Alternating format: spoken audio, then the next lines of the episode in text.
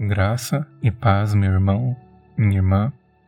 Seja bem-vindo a mais um devocional do projeto Novas de Cada Manhã. Eu sou Jamil Filho e hoje meditaremos no 18º devocional da série Tempo Ordinário. Abra sua Bíblia no Evangelho segundo escreveu Mateus, capítulo 25, versos 31 ao 33. Quando o Filho do Homem vier em sua glória com todos os anjos, assentar-se-á em seu trono na glória celestial. Todas as nações serão reunidas diante dele, e ele separará uma das outras, como o pastor separa as ovelhas dos bodes, e colocará as ovelhas à sua direita e os bodes à sua esquerda. Antes de avançar para a ênfase no Espírito Santo, o credo apostólico fundamenta outro ponto essencial da fé cristã: a esperança escatológica. Cristo não apenas encarnou, padeceu, ressuscitou e ascendeu aos céus como ato final do plano de Deus. O drama do plano de salvação encontra-se no hiato, a igreja desfruta das bênçãos conquistadas por Cristo na cruz, no entanto, ainda não plenamente. Vivemos entre o agora e o ainda não. Desfrutamos do reino de Deus hoje, mas não de forma completa e plena. Temos vitória sobre o pecado garantida em Cristo, mas ainda não o vencemos em definitivo.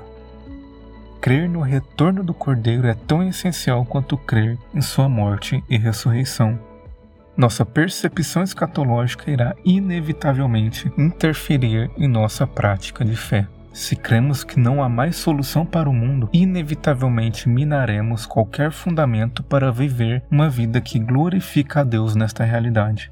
Mas se nossa fé estiver firmemente fundamentada na certeza de que Cristo já conquistou para si a vitória sobre todas as potestades e debaixo de seu reino todo o universo foi subjugado, então não temeremos os dias maus, mas avançaremos vivendo para a glória do Cordeiro.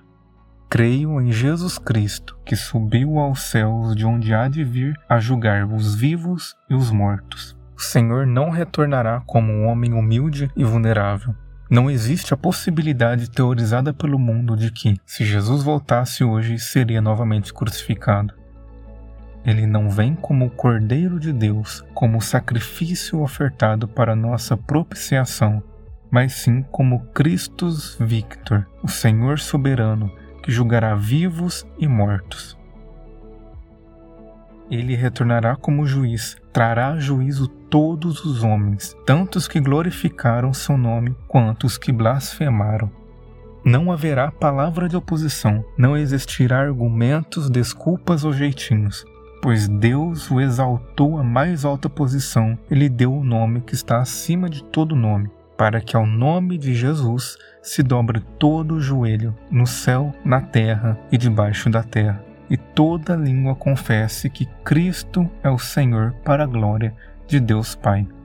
Assim escreve o apóstolo Paulo em sua carta aos Filipenses, capítulo 2, do verso 9 ao 11 cercados por uma sociedade corrupta, por um sistema político sujo, um judiciário corrompido e por toda sorte de injustiça e crueldade, a esperança da parousia, a vinda do Filho do Homem em poder e grande glória, aquece o coração e nos conforta com a certeza de que não há transgressão, injustiça, propina ou negociatas que passará impune diante do santo juiz.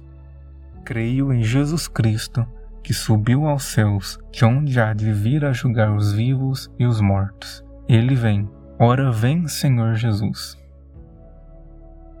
Feche os seus olhos e ore comigo.